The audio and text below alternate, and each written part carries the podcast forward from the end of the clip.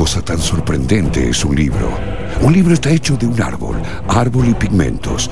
Pero echas un vistazo y escuchas la voz de otra persona, quizá la de alguien que incluso ha muerto hace miles de años, a través del tiempo y los milenios. La voz de quien lo escribió nos está hablando clara y silenciosamente. Dentro de nuestra cabeza se escucha que dice, todo es un confuso episodio. Miércoles de 20 a 22 por FM La Patriada. FM La Patriada. Ahora vamos a hablar de televisión y justamente la tele que nos parió de la mano de Ley Orsaria. Así es. Bueno, hablar de maternidades y paternidades no es algo fácil para mí porque yo soy madre, claramente, de un hijo único. Sí. ¿Qué?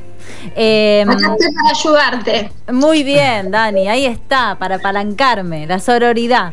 Eh, y, y creo que para ninguno de nosotros tampoco, porque somos hijes, en definitiva. claro. Eh, y si hay algo que tenemos metido en el inconsciente, a, es a través del bombardeo mediático, de publicidades y programas de ficción en la televisión, es el concepto de maternidad hegemónica. Atado, ¿por qué no pensarlo al concepto también de paternidad? ¿Sí? A un Sí. determinado concepto de, de- de paternidad.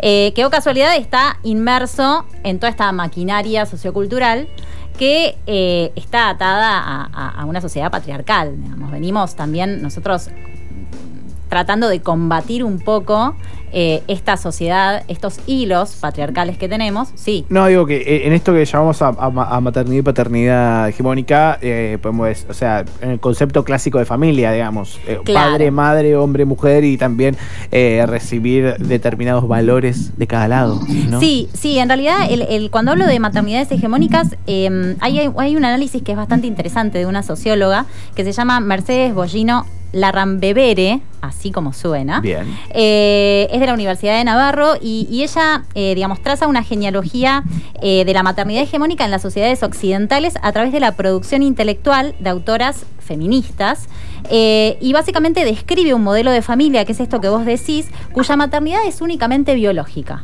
¿Sí? Y está enmarcada dentro de un concepto familiar que habla justamente de una familia heteronormativa. ¿Sí? A eso me refiero con maternidades hegemónicas. Eh, y un poco, digamos, me metí en la serie Culpables, que se estrenó en el 2001. ¿sí? Mirá, 2001. Sí, y fue sucesora. Sí, fue sucesora, no sé si se acuerdan. ¿Se acuerdan de Vulnerables? Sí. Bueno. Mm. Bueno, estaba Vulnerables y después de Vulnerables vino también la serie Verdad Consecuencia. Wow, me estás trayendo imágenes. Sí, sí. Ni- Niñeza. Pensé que verdad consecuencia estaba antes, mira. Sí, sí, sí, sí. Eh, fue en el año 2000. Esas dos series fueron en el año 2000. Después, en el 2001, aparece Culpables. Que, eh, bueno, estaba protagonizada por Mercedes Morán, Fernán Mirás, Alfredo Casero, que lo vuelvo a traer. Pino me dice que tengo un fanatismo con Casero y no es así, lo vengo a desmentir. Estaba en la serie. Estaba Es tu tóxico, es tu tóxico. no, estaba en toda la serie de Polka estaba Casero. Qué tóxico, amiga, escúchame. Y, no. y digamos, digamos que hay Soltar, soltar. Soltar, soltar a casero. Eh, si hay alguien tóxico en República Argentina, es Alfredo Casero. ¿no? Eh, bueno, No, sí. pero también me parece que toda esa época que en la cual estaba esa tele que nos crió, que nos parió a todos nosotros, era una, una imagen repetida. Estaba Sí. mucho en las ficciones. Sí. Y también de ficciones que eh, tenían alguna vueltita de rosca, porque por, por eso también las estabas trayendo hoy en día acá, ¿no? Sí, totalmente, totalmente. A ver, elegí esta serie porque eh, hay, vari- hay- además de haber mm, varias cuestiones a analizar, como bien siempre digo, yo tomo una de esas posibles eh, líneas de análisis, ¿sí? La serie trata de las maternidades en, en varias, eh, por llamarlo de alguna manera, varias características. Por ejemplo, está Dentro de la serie La maternidad concretada, que la podemos ver en los personajes de Susupe Coraro y Gabriela Toscano, que son madres dentro de la serie, está la maternidad deseada, que la podemos ver en el personaje de Soledad Villamil, que está casada eh, con Diego Peretti. Sí. Eh, y después tenemos eh, una maternidad padecida, por llamarlo de alguna manera, que es el lugar que le tocó representar a Mercedes Morán con una mamá depresiva y con varios intentos de suicidio. ¿Sí? Claro. La serie eh, trata de un grupo de amigos que se juntan todas las semanas a comer y a partir de ahí surgen un montón de eh, historias eh, de cada uno de ellos. Eh, elegí una escena que es bastante representativa de esto que yo les mencionaba de la maternidad hegemónica, eh, que, deja un poco afuera también el concepto de otras posibles maternidades y el concepto también de las no maternidades y la autonomía reproductiva. ¿Por qué digo esto?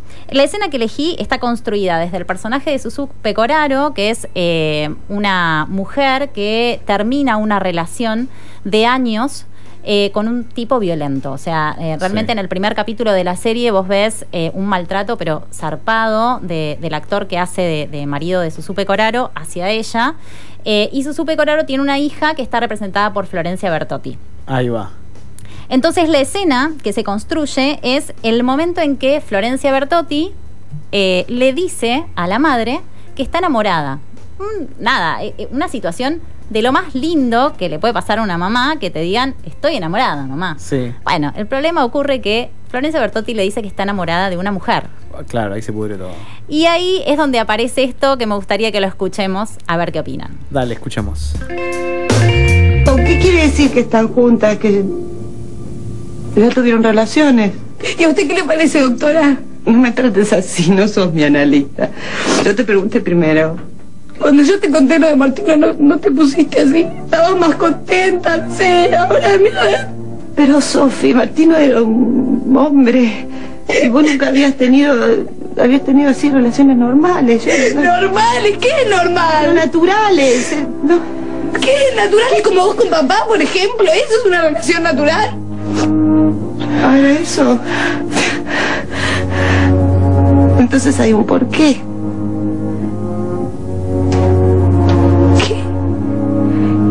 ¿Qué? ¿Qué por qué? ¿Por qué? Porque no seas ridícula, mamá. Te estoy diciendo que estoy enamorada de Romina, te estoy diciendo que me pasan cosas con alguien y vos estás buscando un porqué. ¿Qué te pasa? ¿Te da vergüenza? No me da vergüenza, no me da vergüenza. Estoy tratando de ayudarte, nada Yo no más. necesito que me ayudes, quiero que me entiendas. Bueno, está bien, no gritemos, ¿eh? vos empieza. ¿Qué más hice mal? Decime. Dos, dos cosas que más me quedan, la normalidad Sí. en los vínculos eh, y la culpa, la culpa ahí como qué hice mal. ¿Qué hice mal como respuesta? En el vínculo también de madre madre hija, ¿no? Sí, sí, sí, tal cual. Eh, la verdad que a mí también me, me sorprendió mucho eso. eh, y además el que hice mal como respuesta a todo, por lo menos en, en- en la generación, en mi generación, eh, frente a determinadas situaciones que por ahí lo- los padres no esperan de sus hijos, el que hice mal era moneda corriente, Claro, digamos. sí, sí, Eh, sí, nos sí. criamos con eso también. Eh, Sí, además me imagino más en, en- en un caso como este, de que la nena le gustan las nenas, ¿no? Claro. Eh, pienso en un video que se viralizó hace poco. Perdón, perdón. Sí, a sí. mí me parece súper interesante cómo apelan a la normalidad, ¿no? Como Sí. para decir que hice mal. Digo, hice mal en relación a la comparación con la normalidad. Tal Que es cual. papá y mamá. No, aparte, ella le dice, pero escúchame, ¿qué es la normalidad? Vos y papá, como diciendo, Claro, para eso. nosotros a veces los padres son lo más anormal que hay, ¿no? Pero bueno, Sí, totalmente. Me, me pareció. me acordaba, eh, digo, también esa situación, hoy en día, eh, bueno, volvemos a algo que nos pasaba también con las otras series que, que analizamos. Sí. Situaciones que hasta que te- 20 años después, justamente Sí. esta, 20 años después, sigue siendo una complejidad, ¿no? Me imagino eh, para una mujer salir del closet y decirle a la madre que está enamorada de otra mujer. Hay un video que se viralizó esta semana eh, de una piba que le está diciendo a la madre que, que está saliendo con, con una chica. Eh, y nada, es todo como remotivo, ella se quiebra, la madre la abraza, la entiende, y va todo re bien así. Y al segundo final del video la madre dice, pensé que me ibas a pedir porro. Como ya en otro grado de... Me encantó. Como en otro grado de, de esa normalidad, ¿viste? como ya esperando esa, declaración de su hija. sí, exactamente. Eh, pero digo, ¿no? Eh, hablando otra vez de, de cómo las ficciones nos pueden, al, me- al menos tanto tiempo antes, ¿no? De, de- de la época que estamos vi- viviendo, empezar a meternos en esas situaciones, porque yo no tengo duda, eh, tenía 11 años ahí. Sí. Para mí seguramente era algo no- anormal o antinatural. Esa- Antinatural, ah, tal se- cual. Se usaba mucho. Sí. Se usa mucho. eh, que dos mujeres estén juntas. Sí, de hecho, la, la secuencia de esta serie, después aparece Susupe Coraro hablando con su, su novia, que también hay todo un concepto en la serie que se plantea de la diferencia de edad. Susupe Coraro es la pareja de Fernán Mirás, le lleva más de 15 15 años eh, en la ficción.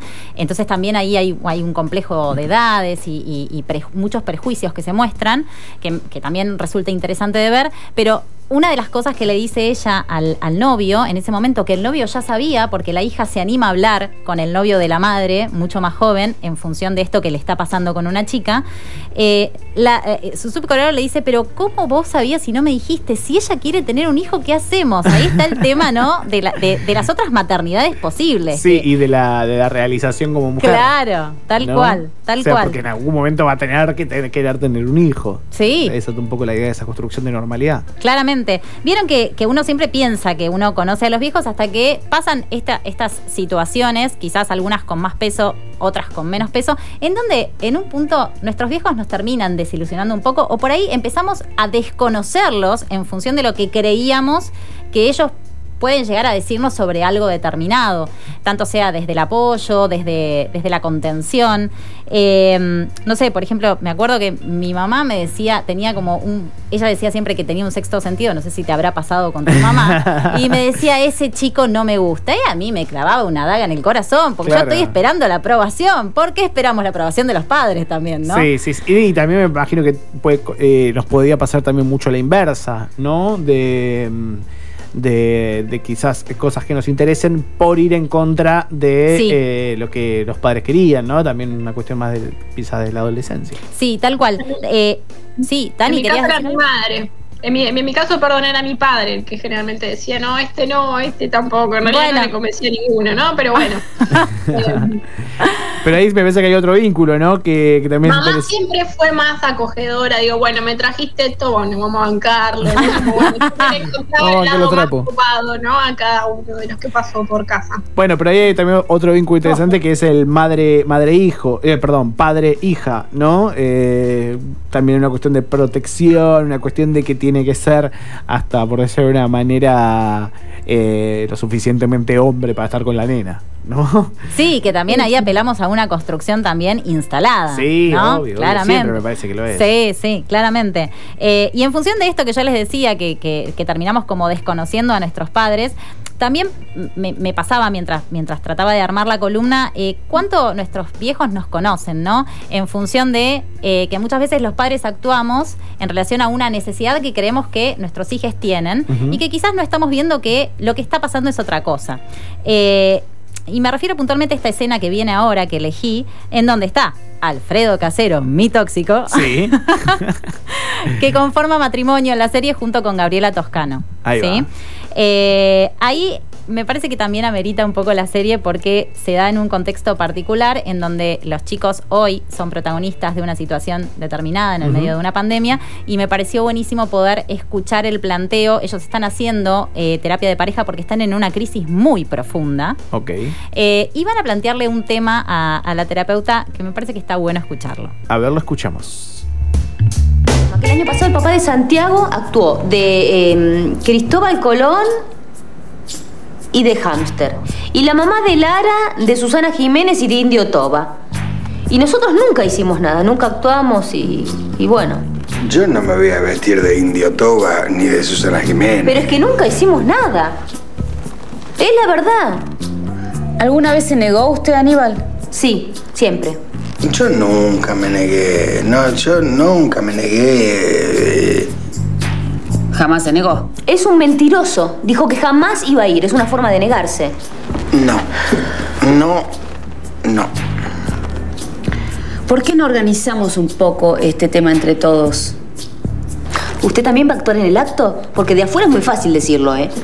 Muy bien. Bien. Bueno, de acuerdo a lo que yo vi la sesión de la semana pasada con los chicos, yo creo que hay un problema de comunicación con sus hijos. Por eso sería muy importante que ustedes en este acto actúen, actúen de padres. Actúen de padres, me Sí. gustó, me gustó ese remate de, de la, de la escena. Y también algo que se, se vuelve a repetir, perdón, eh, el duplicar, pero que es eh, la cuestión del el hombre que no puede terminar de expresar un sentimiento de lo que le está sucediendo. Totalmente. ¿No? Porque no, no dice nada casero, solo No dice, dice nada. me voy a vestir de indio toa. Después no, no expresa más que eso. Sí, y la no participación también en, en una maternidad y paternidad compartida, ¿no? Acá claramente vemos que lo que pasan son otras cosas. Ellos terminan actuando en, en el acto que es un desastre el acto. Los chicos mueren de vergüenza al ver a sus padres haciendo cualquier cosa en el escenario. Eh, pero, pero claramente acá lo que se ve es una falencia de una pareja que intenta ser hegemónica, pero no hay un vínculo, no hay un acuerdo, no hay un deseo. Eh, y, les voy a dejar instalada una frase de un, de psicoanalista y un filósofo de la Universidad de Buenos Aires llamado Luciano Lutero. Lo recomiendo muchísimo, tiene libros muy, muy, muy buenos eh, que hablan sobre la construcción de la pareja, que dice, una pareja no se constituye solamente por el tiempo que dos personas pasan juntos, sino fundamentalmente por el modo en que se relacionan con la ausencia del otro. Nada, Genial. la dejo flotando ahí, pues me pareció que esta escena tiene que ver con una falencia de los padres y que quieren sustituir una necesidad de los chicos que no es esa. Eh, pero bueno, para ir concluyendo un poco, esto no termina acá. Para cerrar eh, Sí. eh, esta, este marimoto de conceptos que les traje y, Esta y- tele que nos parió. esta tele que nos parió. Eh, la última escena eh, que yo elegí para, para poder identificar un poco esto que las madres y los padres nos van transmitiendo, eh, tiene que ver con, con cuestiones que nos van diciendo nuestros viejos y que nos quedan en el inconsciente, ¿sí? Yo desde que soy mamá, obviamente que trato en terapia justamente este tema, porque entiendo que ser madre te da un poder, ser padre también, ¿no? Eh, ser madre te da un poder sobre alguien. Sí. Y eso puede ser maravilloso y muy peligroso también. Uf. Debe ¿no? ser un garrón. Yo lo veo desde hijo. eh, me parece que también eh, ya llegando a cierta edad, que uno se está más alejando de la de la rebeldía, digamos, eh, y poniéndose en, en- en- en el lugar del otro, eh, de que no es un padre o una madre nada más, sino que hay personas ahí que capaz algo que, que dijeron en momentos de calentura, en momentos de Sí. confusión, y a vos te quedó picando. Ahí, Mal. como construcción de lo que sos, de lo que, de lo que eh, pensás que sos. eh, Sí, de cómo te, percibís. a partir, claro, a partir de lo que te dicen tus viejos, es terrible. Eh, y además también lo que te dicen tus viejos de otras personas, digo, cómo te va calando en el inconsciente los, los preconceptos, también hay como un montón de, de cuestiones. Si quieren, escuchamos la última escena porque me parece que está muy buena. Bueno, ¿qué hago? ¿Lo llamo o no lo llamo? No, no, no, no lo llames, no. Mi mamá siempre me dijo, nunca devuelvas el llamado de un hombre, nunca. Y si hablas por teléfono, 10 minutos máximo.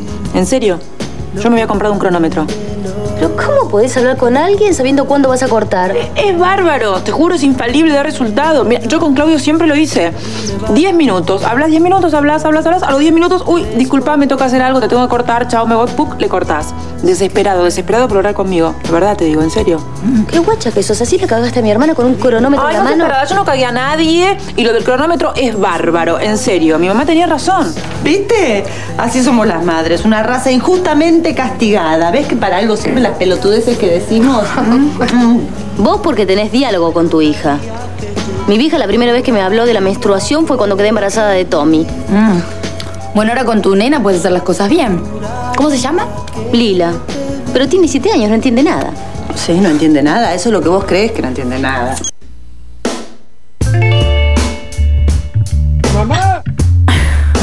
¡Mamá! Eh, uf, mandame cosas igual también en esta Sí. conversación. Están buenas. Sí, tremendo, tremendo. Eh, yo lo pensaba, ¿no? Esto fue en el 2001 y, y todavía mm, hoy, 20 años después, tenemos maternidades y paternidades que siguen sosteniendo estos hilos de lo hegemónico eh, y que termina excluyendo matices de los vínculos, ¿no? Eh, me parece que sin quererlo termina también limitando un poco, quizás inconscientemente, a nuestras nuevas generaciones que son muchísimo más maravillosas que nosotros en un montón de aspectos. Eh, y me parece que está bueno repensar un poco qué es lo que fuimos consumiendo para no caer en esos mismos errores. Sí, es muy loco como eso sigue pasando, pero también hay otras instancias, como, bueno, un poco charlábamos con Ley fuera del programa de, de la de Pequeña Victoria, ¿no? Que Sí. es como la, la última Claro. novela de Suar, así como muy exitosa, que claramente busca retomar otra idea sobre la maternidad, así que nada, me parece que, que es muy loco que lo que pasaba en el 2001 y se representaba sigue pasando y capaz está otro modo de instaurar es como algo que irrumpe, pero que también sigue todavía, nada, dándonos esas estructuras raras que, que siguen funcionando igual.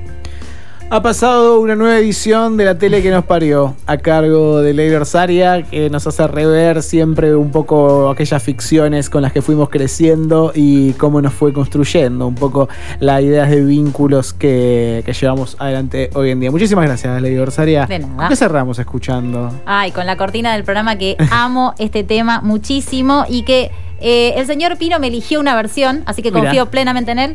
Costumbres argentinas. Adelante, le queda todavía un rato de un confuso episodio. Vamos a cantarles un estreno, eh, ya el segundo estreno.